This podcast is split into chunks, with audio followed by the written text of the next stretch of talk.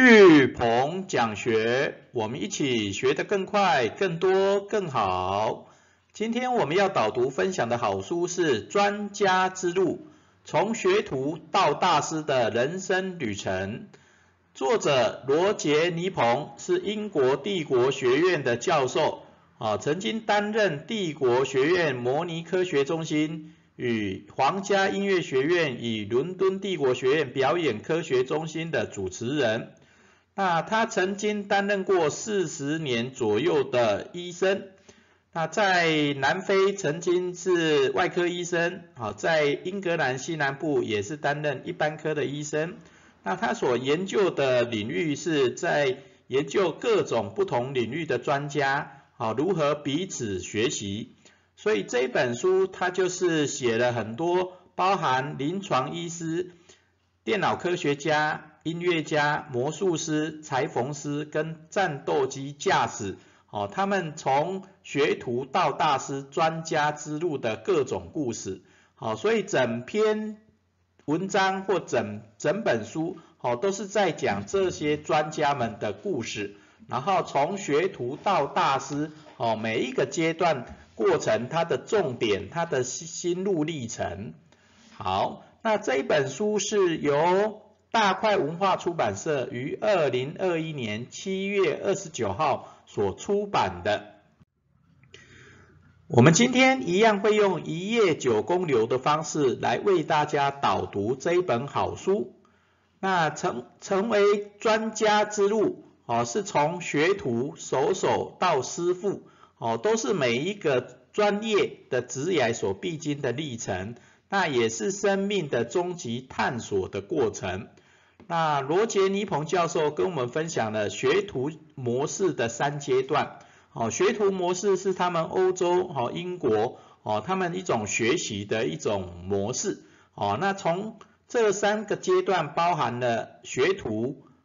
手手到师傅，哦这三个阶段。那这三个阶段，哈，罗杰尼鹏教授他就跟我们分享了很多的故事，好，从学徒的成长阶段的各种的故事，好，包含如何苦熬跟磨练，然后到了手手这个成长的阶段，哦，重点是要关注他人，培养自己的声音。那到了师傅这个阶段，重点在于传承。好，那这本书。好，因为它是用故事的方式来写，所以很多的重点都在故事里面。好，那我们把它筛选出，哦，包含专家做事的特性，还有专家之路的重要性。然后最后我们会有一段结语。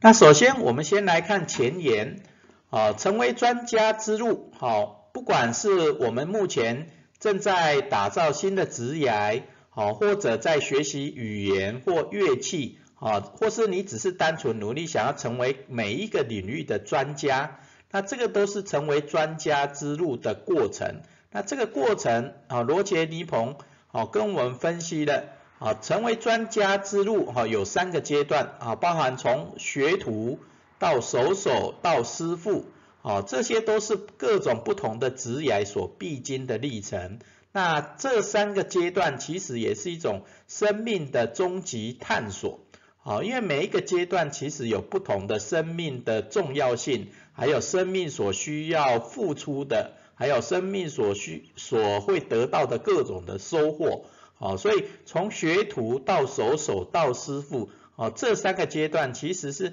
每一也可以说是每一个人成长的一种过程。那我们来看。啊，罗杰尼鹏教授跟我们分享了，啊，这在欧洲里面很很很常用的一种学习的模式，啊，叫学徒。那这种学题学徒模式有三个阶段，啊，从学徒到手手到师傅这三个阶段。那学徒其实就是你刚开始起步的时候什么都不懂，所以都是看着别人怎么做，好，看着师傅怎么做，那你就跟着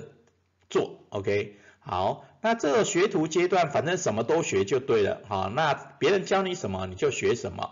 那第二个阶段会进入到手手的阶段，那进入手手手的阶段，你等于什么大部分都懂了嘛，所以是以独立专家的身份来展开职涯，啊，然后持续累积经验，不断的精进技术，哦，是手手这个阶段哦比较重要的地方，哦，重点在于累积经验，不断精进技术。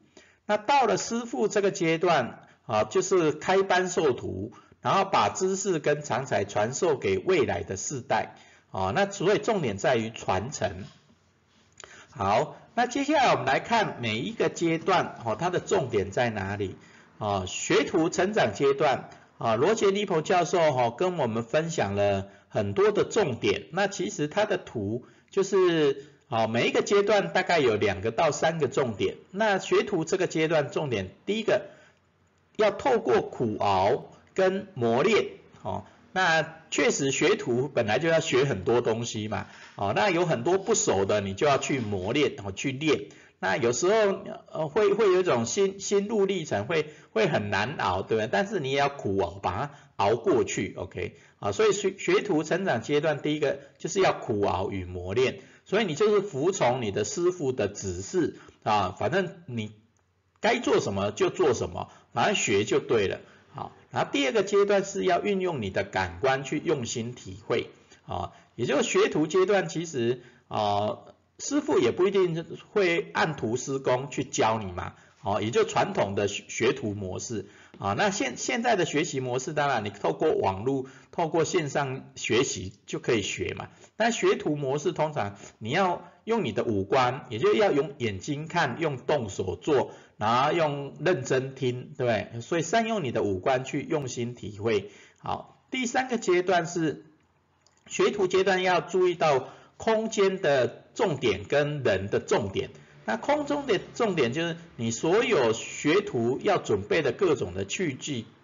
工具啊，你都要各就各位啊，因为这这是当学徒阶段最重要，你等于要有 SOP 的程序嘛，对不对？啊，所以你要把很多的东西，哦，该放的就放放在旧定位，那你到时候要找东西的时候就比较快。那第二个学徒阶段是要加入实物社群，啊，就透过实物社群，例如说你有可能是同门师兄弟，对不对？啊，那你这样实物社群就彼此互相交流，啊，学习的心得，然后哪里还还需要可以学得更好的地方，啊，所以这是学徒成长阶段的三个重点。哦，要苦熬与磨练，要善用你的感官，然后空间各种的东西要各就各位，参与实物社群。好，那你练了几年以后，你可能要进入到手手的成长阶段。那手手手手的成长阶段，这个时候重点就不在于你自己怎么学了，而是要关注他人。啊，所以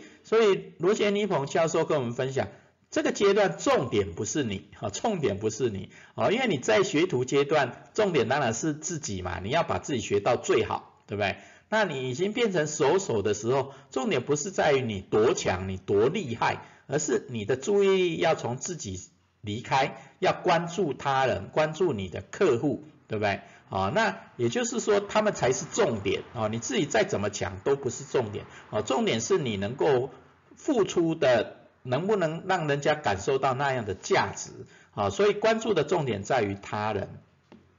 那这个阶段当然你要培养自己的声音，对不对？啊，培养自己的声音，发展出属于自己的东西，也就自己的品牌。那人家才觉得哦，你真的是手手到专家哦那一种境界，对不对？哦，所以你要发挥出你的特色、你的专业哦，让更多人看到。好，那到了更高的境界叫做。哦，学习临场发挥，哦，学习临场发挥，那这就随机应变、直性发挥，也就你练到最高的手手的时候，你真的能够随机应变，哈，不管顾客啊提供你什么样的问题，哈，问你什么问题，你都能随机应变，然后解决他的问题，啊，那你如果是像一般的。呃，乐手啦，歌手啦，那这些就是你要能够即兴的发挥，哦，即兴的演唱，即兴的弹奏的这种感觉，好，那这就手手成长的阶段。那接下来进入到最高阶的师傅的成长阶段，哦，师傅的阶段最主要就是要改变方向，也就是你要全方全新的方式来思考，因为你已经不是学徒了，也不是手手了，所以你要思考出除了自己的东西以外，你要。全全方位的去思考，啊，到底客户要的是什么，消费者要的是什么，或听众要的是什么？那你学习的，你你要更多元的学习啊，多元的发展，用全新的思考方式啊，来想想，哎，自己还有哪些地方可以更好的？好，那到了师傅这个阶段，当然最重要的其实就做传承啊，你可能有带徒弟嘛，带学徒，对不对？那这个时候你就要以交谈和和对话的方式把经验传下去，啊，因为欧洲、英国他们是用学学哦，有一些诶专业技术，它是用学徒的模式来传授嘛，对不对？所以你要透过交谈对话把经验传下去，把技术知识传下去，OK，好，所以师傅其实有几个功能，啊，地图与向导，也有能够同时当向导。导师跟教练三种角色，好，所谓的向导就是你要有最好你能够整理出知识地图，哈，也就是你这个专业的知识地图，好，担担任向导去引导学徒，啊，他们怎么去学得更好，然后成为手手，对不对？那第二个你也要成为他们的导师。啊，除了引导他们学习以外，那也要了解他们的问题点在哪里，困难在哪里，好帮他们突破，OK，好，然后最后当然就是教练，啊，你要陪伴他们成长突破，OK，好，所以这就是师傅成长阶阶阶段，啊，要能够改变方向，全新方式思考，那也能够做传承，那也能够同时当向导、导师跟教练的三种角色，好，那。前面三个啊学徒模式的三个阶段，其实就这这一本书的重点哦，从学徒到手手到师傅。那罗杰尼蓬用他的从医的经验，哈，担任医生的啊将近四十年的经验，然后结合了很多，包含刚刚我们前面讲过的战斗机飞行员呐、裁缝师啦。还有那个什么音音乐家啦、演奏家啦，哦，他们的各种从学徒到师傅的各种故事，哦，然后写出一整本书，哦，都是故事的的的书。那他除了带了这三个阶段以外，他还要讲专家做事的特性，还有它的重要性在哪里，然后就散布在这些故事里面。哦，那我把它整理出来，哦，特性有哪些跟重要性？那专家做事的特性，第一个啊，其实多工管理系统啊，所谓的多工就是专家不会只处理一件事情啊，他因为他能够成为专家，表示他除了专注以外啊，他能还能够注意到其他的各种的小细节啊，然后也能够同时处理很多的事情。那第二个就是管理，那他管理环境也是成为专家的环节之一哦，就像我们前面讲的。啊，在学徒阶段，你要各就各位，对不对？也就你的各种的器具也好，然后你的各种的资料也好，你都要各就各位。那你要管理你的教学的环境也好，然后你的工作的环境也好，那这也是成为专家的环节之一。啊，你要让所有的东西各就各位，那你也要让事情做事情要有 SOP，对不对？啊，所以管理也很重要。啊，第三个系统，好，每个专家都会找一套，找出一套适合自己的系统，也就让事情做得更快、更好的一套系统。OK，好，所以专家做事的特性就是多工管理系统。那接下来，到底专家的重要性是什么？那专家之路的重要性又是什么？好，我们我们每个人在生活上其实都需要各个领域的专家。啊，不管水电的专家也好，然后那个房子的建筑的专家也好，然后反正各种的专家我们都很需要，对不对？所以那这专家之路，哈，要培养从学徒、手手到师傅的这个专家之路，到底有什么重要性？啊，第一个是机会，第二个是决定，第三个是修炼。所谓的机会就是啊，成为专家的机会是不可剥夺的。啊，其实这。这个是那个罗杰尼蓬，他真的比较悲天悯人啊，他觉得年轻人真的要有机会啊，成为专家的机会啊，亦或应该说每个人都是可以成为专家啊，那这个成为专家的机会是不可剥夺的啊，所以我们必须去培养他啊，你如果到了师傅的阶段啊，你要去培养啊，你你的学徒也好啊，你的